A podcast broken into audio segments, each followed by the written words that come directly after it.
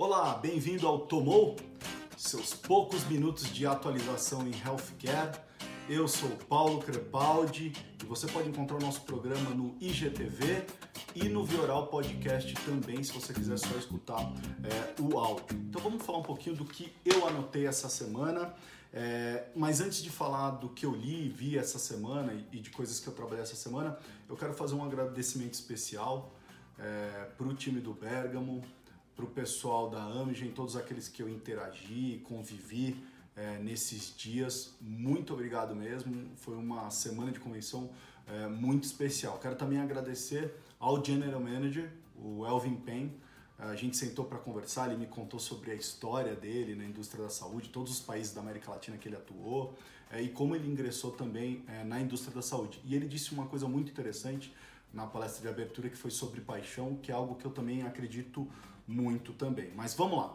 Vamos falar do primeiro tema que eu tenho aqui, que é para falar de coronavírus. Né? Não tem como falar dele, foi um assunto extremamente é, difundido durante a semana. E eu li uma matéria muito interessante no Wall Street Journal é, que falava sobre a mudança cultural que está acontecendo na China por causa do coronavírus. Então você imagina que agora as empresas estão pedindo para que todos os funcionários façam home office trabalham de casa.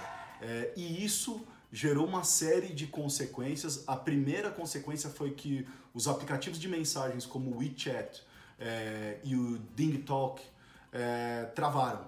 Então as pessoas estão trocando mensagem demais para se comunicar e ambos deles travaram. É, outra coisa que é muito interessante sobre esse caso é de que se até hoje os RHs é, tiveram dúvida sobre home office, é, então, esse é o momento deles utilizarem para gerar pesquisas é, de produtividade, do que as pessoas que estão trabalhando em home office estão achando, porque foram milhões de pessoas, então um, um trabalho desse é extremamente é, relevante com tantos dados acontecendo. É, ah, outra coisa também que eu vi da Mashable, é, que é muito interessante. É, Para você que está ainda procurando algum curso de faculdade, a Colorado State University, a partir de outono, inicia um novo programa para você se formar em cannabis. O programa se chama Biologia e Química é, da Cannabis. Então, o termo high school nunca fez tanto sentido na universidade como é que está fazendo agora. E se o seu filho ainda está em dúvida de que curso prestar, tá aí mais uma opção para ele. Vamos falar de healthcare. É, o Portal Age. É, até uma pergunta, né? Produção, a gente ainda pode chamar site de portal? Bom, sei lá. É, eles publicaram as cinco principais tendências que definirão a saúde é, em 2020. Não só a saúde, mas o bem-estar é, em geral. Eu vou falar de três delas, mas vou colocar aqui para vocês é, o link, se você jogar no Google, você encontra fácil esse artigo. É, e aí você diz se você concorda ou não para mim é, dessas tendências. A primeira tendência ele chama de conteúdo consciente. Tá? É, o que, que, ele quer dizer com conteúdo consciente? Isso é muito interessante. É, ele quer ressaltar é, muito a ideia de como que você está conversando com o seu público-alvo. Tá? Eles até falam de uma pesquisa do Salesforce que fala que 76% dos consumidores disseram que esperam das empresas né? Olha que interessante, 70% que esperam das empresas que elas é, saibam é, o que eles realmente querem ou necessitam. Outro é, ponto é, que foi muito discutido, é, que eu achei bem legal, que eu anotei, é a influência da comunicação entre médico e paciente, né? do que forma essa relação médico e paciente. Inclusive, a, eu anotei aqui a psiquiatra a doutora Ellen Rees, ela fala muito do termo empatia nessa relação e da importância. E ela trouxe alguns dados muito interessantes que eu quero ler para vocês aqui. Um deles é um estudo que chama O efeito do comportamento médico na coleta de dados. E esse estudo traz um número impressionante: 69% das consultas é, os médicos interrompem seus pacientes antes mesmo deles concluírem suas preocupações em relação à saúde. Por que, que eu estou falando isso?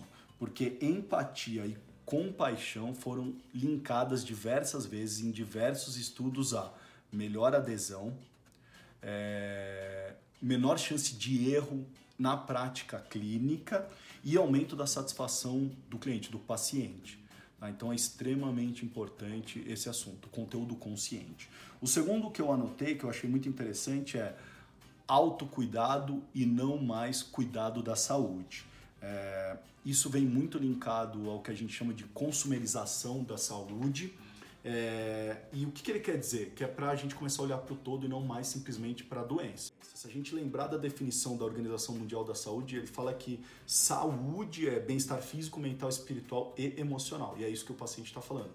Se você, médico, está olhando para todos esses pontos, se nós, indústria farmacêutica, estamos olhando para todos esses pontos quando oferecemos é, um medicamento. É, médico e tecnologia, esse foi um outro ponto levantado pela RH. É, imagina o seguinte: é, eu li um dado de que o mundo envia em torno de 15,2 milhões de mensagens por minuto. Então, aquela desculpa sobre falta de comunicação não existe mais. Não tem como o médico falar que não consegue se comunicar com o seu paciente, com as operadoras, não tem como nós é, como indústria, falar que a gente não consegue mais se comunicar é, hoje. É, inclusive, por que, que eu estou falando isso? Vamos pegar a nova geração. Uh, a Kaiser Health fez um estudo do, da geração entre 18 e 29 anos e eles revelaram de que eles preferem plataformas de telemedicina e preferem aquelas clínicas agora nos Estados Unidos que eles chamam de walk-in, que você entra e é atendido na hora. Então, essa nova geração não tem é, paciência para esperar, uma geração extremamente ansiosa e quer resolver o caso logo. Tá? É, por isso que é, muitas vezes eles são mal informados, que vão direto no Google pesquisar é, e nem sempre vão nos, nos portais ou nos sites corretos, onde tem uma informação é, realizada com uma curadoria científica é, ou médica.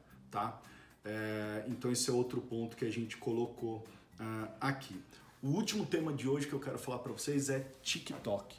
Eu não sei se vocês conhecem, é uma rede social nova é, que está sendo utilizada amplamente é, por uma geração também nova. Tá? Um estudo da Sense Tower diz que 40% dos usuários desse aplicativo possuem entre 16 é, e 24 anos. Então, se você não deu ouvido até hoje para o TikTok, vale a pena você baixar para começar a navegar, entender o que é ele e principalmente entender o que algumas marcas já estão fazendo é, dentro desse é, aplicativo. Então, eu quero falar com você, gerente de produto, é, que trabalha com produtos que atendem essa geração de 16 a 24 anos. Então, é, contraceptivos, é, que falam com, com essa idade, cosméticos que também conversam com esse tipo é, de paciente e outros produtos. Vai lá pesquisar, vai dar uma olhada que vale a pena, tá?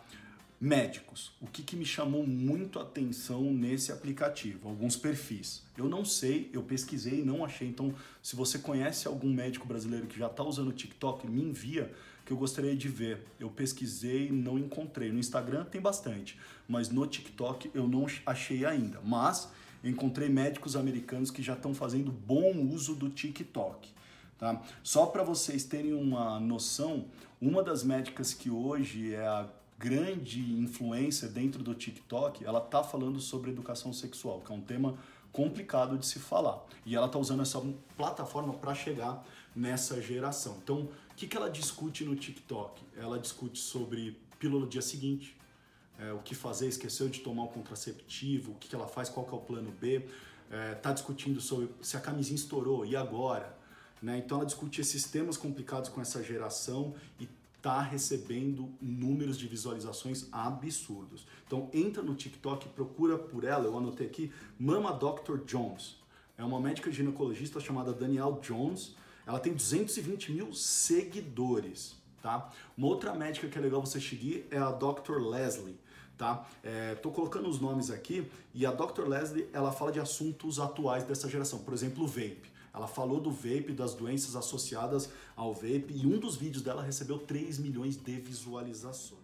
Para encerrar, é, eu recebi o último relatório do Medscape sobre um tema extremamente importante que fala de assédio, abuso e má conduta entre os profissionais da saúde.